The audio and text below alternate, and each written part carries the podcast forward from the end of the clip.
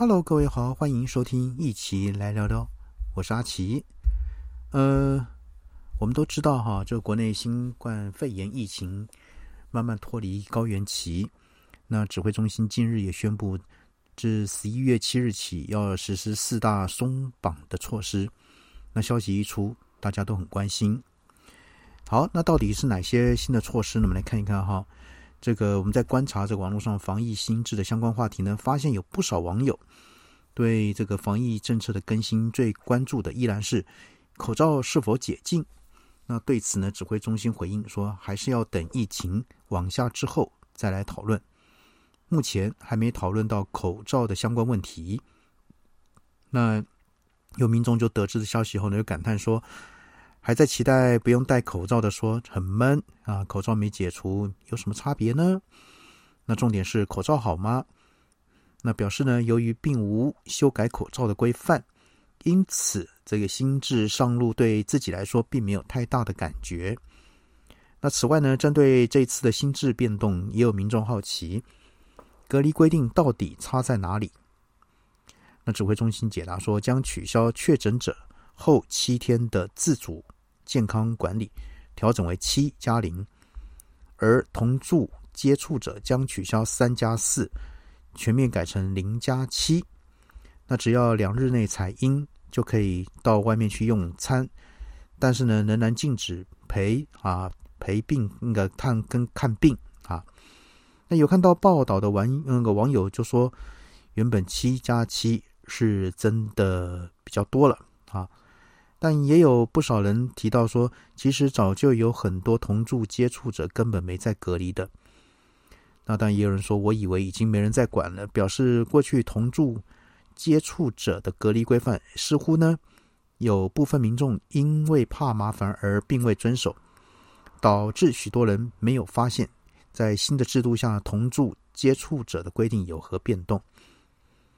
那另一方面呢，体温这个测量呢也将全面退场。十一月七日起呢，各大公共场所不再强制测量体温。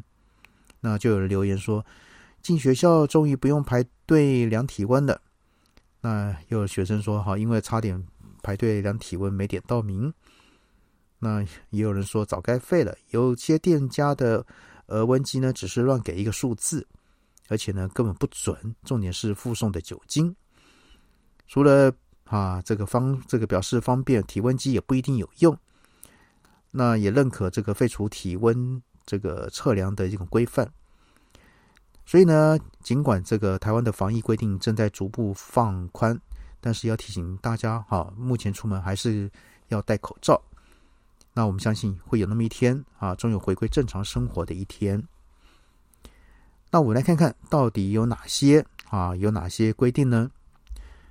呃，首先呢，是有哪些活动取消了这个三季啊的个规定呢？像是宗教活动、团体旅游、健身房和这个八大行业将取消民众这个参加需打三剂的疫苗的限制，也不用快筛了。这第一个。那第二个呢？这个同住接触者自主防疫可以聚餐，啊，陪同这个探病吗？那一般外出需要有两日这个内的这个快筛阴性的结果，可独自啊，可独自跟特定的对象共餐，但是呢，能禁止前往长照机构跟医院啊陪病跟探病啊。好，那再来呢的第三个呢，就是同住接触者这个零加七的规范有什么改变？